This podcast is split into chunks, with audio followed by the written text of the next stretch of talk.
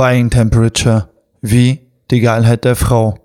Dazu möchte ich eine kurze Geschichte erzählen, die mir persönlich geschah im Jahre 2016 in Köln.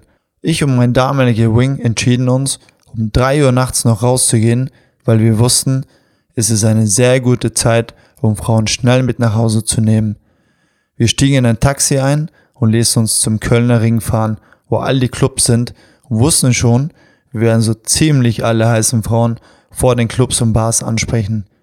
Gesagt, getan.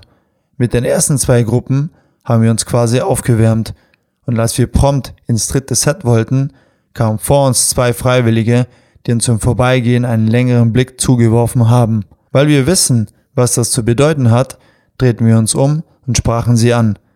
Sie waren sehr angetan von uns.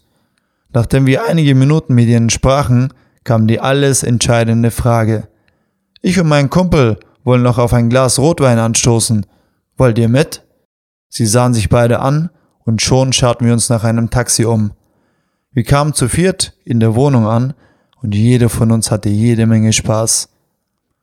Sie erzählte mir dann, sie hatte die ganze Zeit einen Typen dranhängen, der ihr alles bezahlte, sie unterhielt, mit ihr tanzte. Einen Fehler beging er jedoch, als er im Höhepunkt ihrer Geilheit war, Buying Temperature, kriegte er es nicht gebacken, sie mitzunehmen. Sie verließ mit ihrer Freundin den Club und ist mir und meinem Wing begegnet. Ich danke ihm heute noch, dass er mir all die Arbeit abnahm. Den Endteil habe ich für ihn übernommen. Die Moral der Geschichte, mache nicht denselben Fehler, wenn die Buying Temperature am Höhepunkt ist, schalte um und nimm sie mit.